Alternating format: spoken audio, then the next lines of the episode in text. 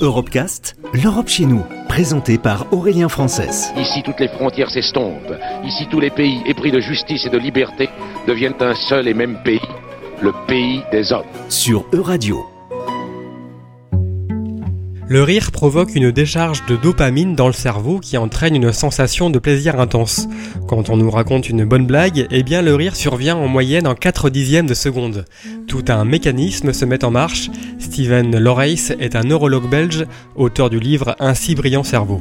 Les études montrent que ça a une influence sur des neurotransmetteurs comme la sérotonine et on sait aussi que des antidépresseurs vont agir sur ces mêmes substances, donc pourquoi pas plus bénéficier de cet effet, je dirais, naturel, l'effet antidépresseur du rire, c'est à la portée de chacun de nous. D'ailleurs, des études montrent que si vous mettez simplement un crayon entre vos dents, votre visage va faire comme s'il était en train de sourire et ça va déjà avoir une influence sur vos émotions. Qu'est-ce qui se passe quand on rit? Ben, C'est clairement pas juste une petite substance ou une partie du cerveau, c'est tout un réseau. C'est une structure qu'on appelle le système limbique avec différentes parties du cerveau et différents produits chimiques on a parlé de la sérotonine, il y a aussi la dopamine, l'ocytocine, les endorphines. Euh, ça va réduire notre niveau de stress. On peut, si on fait des mesures, constater que euh, notre tension artérielle, elle va être moins élevée, notre réponse immunitaire va être meilleure, ça peut avoir aussi des effets antidouleurs.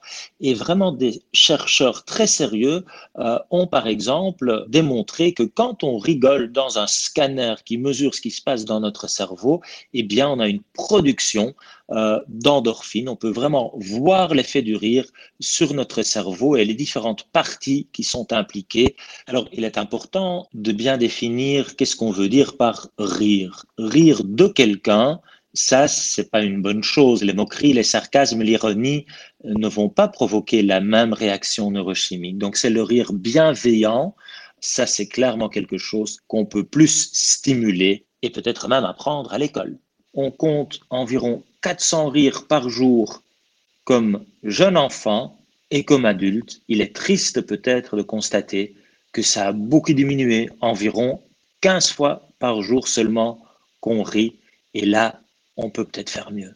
Il existe aussi dans mon métier, qui est la neurologie, des rires euh, pathologiques qui sont euh, malheureusement un signe d'une maladie. D'ailleurs, euh, aux États-Unis, ils organisent des, des, sortes de compétitions pour le bébé qui a le plus joli sourire.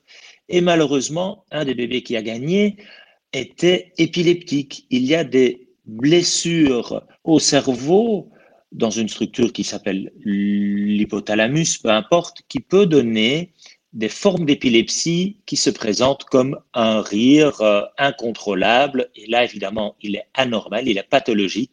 Il y a des maladies neurologiques où le rire va être un symptôme, mais c'est très très rare. Retrouvez l'intégralité des Europecast sur euradio.fr.